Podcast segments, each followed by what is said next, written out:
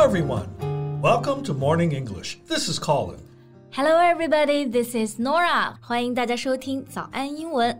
OK，今天呢，我们要和大家聊一个非常有名的 TV series，相信很多同学都听过或者是看过，which is Sex and the City，欲望都市。And have you watched it?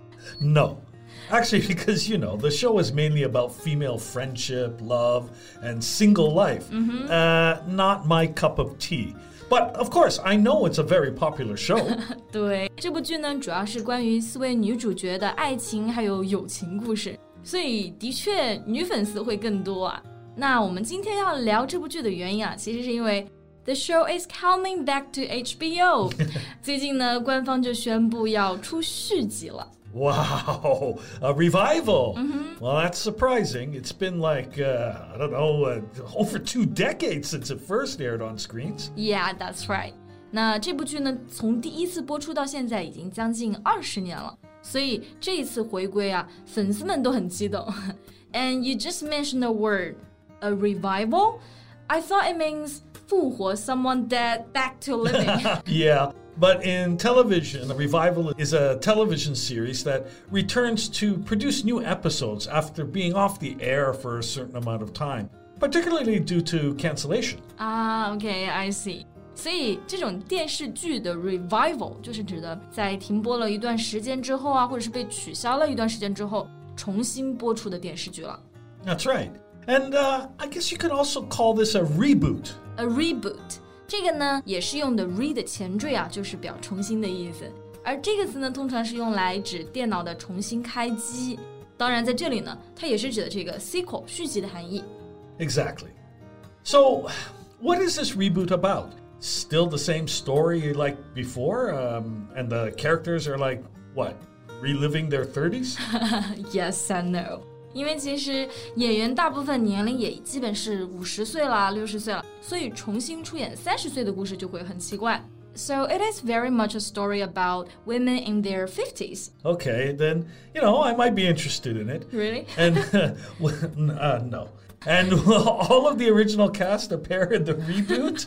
Well，绝大部分的原班人马都已经准备好回归了，but 有一个角色不会出演，就是 Samantha Jones 的扮演者 Kim Cattrall。 Ah, so she is the only lead actress who won't return to reprise her role. Uh, it must be sad news for her fans. 对，其实她也是人气最高的角色啊。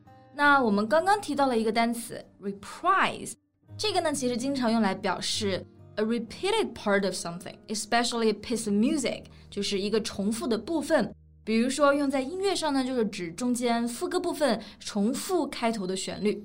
Yeah, and here, to reprise a role, it's um, a verb, meaning to ask the same person to play the role again. Yeah，那在这里呢，这个 reprise 就指的重新出演。So the actress didn't agree to reprise。然后很多粉丝就评价到，那这个剧就不能够叫做 Sex and the City， 少了它呢，就只能够叫做 X and the City 了。so Norah, to be frank, do you like this show? Mm, well, I can't say I like it, but certainly it has its goods and bads. Okay, so let's find out more in today's podcast. OK，首先我觉得这部剧还是给当时的女性传递了很多这种正面的信息的，like women needn't pair off and get married to be happy。她们不一定要结婚才开心。 Yeah, I know. The show was among the first to say that you don't need to settle down and marry the first man you meet after your 30th birthday. Settle down，这个呢就指的是安定下来。因为当时的传统观念啊，其实就是三十岁了你就必须要结婚了，otherwise it's a shame。 Right. The common perception might be that you have to settle down and get a family. But in fact, you can also choose to be single and happy forever. 对，其实就是不同的选择，即使是单身呢，也没有必要焦虑。那这部剧呢，其实也是想表达这样的一个想法：love and fulfillment can come in a lot of different forms。 That's true. It could be a career that you love, friends you adore, or finding a place that feels like home.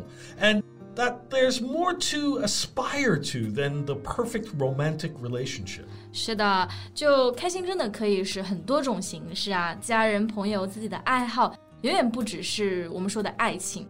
那编剧从开始的几季呢，也的确想表达这样的想法，但我感觉偶尔会有一点偏离主题。 Why? What happened in the end?